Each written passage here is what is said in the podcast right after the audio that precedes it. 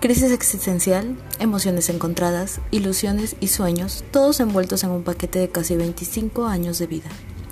Acompáñame en cada episodio para conocer uno de los aspectos de mi vida donde narro cómo tener casi 25 años en el actual 2020, en una pandemia y con un trabajo estable, buscando un sueño que parece imposible.